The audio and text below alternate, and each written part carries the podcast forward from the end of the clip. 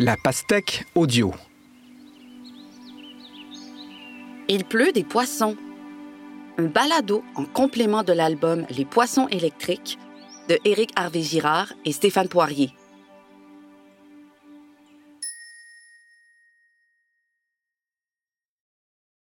Il pleut des poissons. Les poissons sont des animaux fascinants.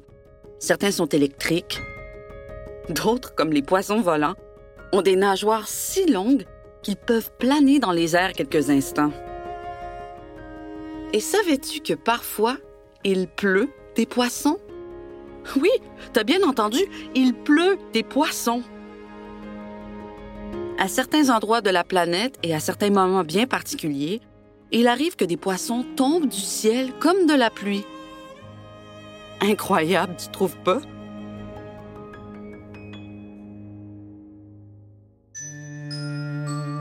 Ce phénomène étrange ne date pas d'hier. Un auteur de l'Antiquité aurait été témoin d'une pluie de poissons en Grèce longue de trois jours. Et ces dix dernières années seulement, plus d'une douzaine de pluies de poissons ont été rapportées autour du globe. Par exemple, un beau jour de mai 2014, au Sri Lanka, une île au sud de l'Inde, les habitants d'un village ont été très surpris quand une pluie de poissons s'est soudainement abattue sur leur maison.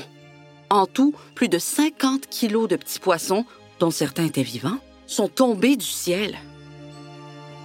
Un autre exemple, dans la ville de Yoro, au Honduras, chaque année ou presque au printemps, des dizaines de poissons apparaîtraient mystérieusement sur le sol après de terribles pluies et des orages violents.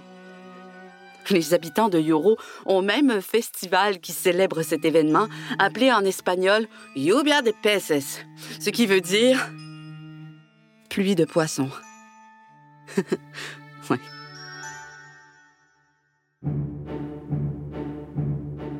Une des plus spectaculaires pluies de poissons a eu lieu en 2018 en Chine. Au cours d'une tempête, des poissons, des étoiles de mer, des crevettes et d'autres petits habitants des mers sont tombés du ciel et se sont écrasés sur les habitants de la ville de Qingdao. Ces étranges pluies ne concernent pas que des poissons. Parfois, ce sont des têtards et des grenouilles qui pleuvent sur Terre. Parfois, des oiseaux. Et parfois même, des bébés araignées. Trop génial. Mais comment est-ce possible? Les poissons ne nagent pas dans le ciel. Est-ce que les scientifiques ont des explications à ces étranges phénomènes? Hmm. Menons l'enquête ensemble. Pour commencer, Parlons de la pluie. La pluie est un phénomène météorologique et une étape du cycle de l'eau. Pour qu'il pleuve, il faut des nuages. Les nuages se forment grâce à l'évaporation de l'eau des rivières et des océans. L'évaporation, ça veut dire la transformation de l'eau liquide en gaz, en vapeur d'eau. L'air que l'on respire contient naturellement de l'eau, sous forme de gaz invisible à l'œil nu. On s'en rend bien compte en été quand le temps est lourd, l'air chargé d'humidité collante. Une fois transformé en gaz, l'eau monte dans le ciel. Comme il fait froid dans les hauteurs, le gaz se transforme à nouveau en eau sous forme de minuscules gouttelettes qui constituent les nuages.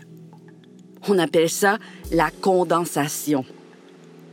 La rosée du matin, tu sais, ces petites gouttes d'eau que l'on découvre dans l'herbe quand le jour se lève proviennent du même phénomène. L'eau contenue dans l'air retourne à l'état liquide pendant la nuit à cause du froid. Quand les nuages sont trop chargés en petites gouttes, il se met à pleuvoir ou à neiger s'il fait froid. C'est comme ça que l'eau revient sur Terre sous forme de pluie, de neige ou de grêle. Le problème, c'est que les poissons et les étoiles de mer ne peuvent pas s'évaporer et retomber sur Terre en même temps que la pluie. C'est absolument impossible pour un poisson ou une étoile de mer de s'évaporer. Il y a bien de la poussière dans les nuages, mais c'est une poussière très fine et très légère. Les poissons, eux, ne peuvent pas monter dans les airs, rester dans les nuages et retomber sur Terre comme de l'eau.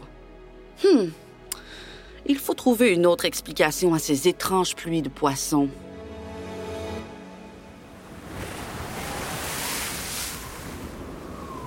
Les scientifiques pensent que dans la plupart des cas, les pluies de poissons seraient causées par de grandes tempêtes ou des tornades marines. Parfois, en mer, les tempêtes sont si violentes qu'elles forment de véritables tornades, des colonnes tourbillonnantes remplies d'air et d'eau salée. On appelle ces tornades des trombes marines. L'hypothèse est que certaines tempêtes soulèveraient, avec de grandes quantités d'eau, les habitants des mers et des océans qui ne pèsent pas trop lourd. Les poissons seraient transportés dans les airs jusqu'à ce que les vents s'apaisent. Alors, ils tomberaient comme en pluie sur des humains ébahis. Ainsi, la pluie de poissons, de crevettes et d'étoiles de mer à Qingdao, en Chine, s'est accompagnée de vents très forts, allant jusqu'à 125 km par heure. C'est plus rapide que la vitesse des voitures sur les autoroutes du Canada. Pour le moment, personne n'a pu observer de tempête en pleine mer soulevant des poissons, ni de trombes marines emportant des animaux marins. Mais il s'agit de l'hypothèse la plus crédible pour les scientifiques et les météorologues. Les phénomènes étranges et intrigants comme les pluies de poissons sont de belles occasions pour en apprendre davantage sur le monde qui nous entoure. Tu trouves pas?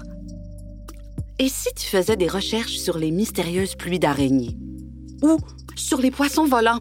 Tu vas voir, c'est fascinant.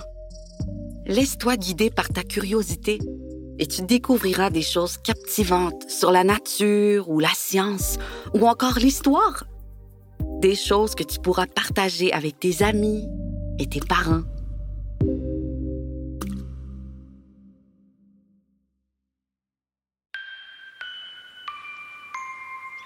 Ce balado est une production La Puce à l'oreille pour les éditions de La Pastèque avec le soutien de Patrimoine Canada et de la SODEC.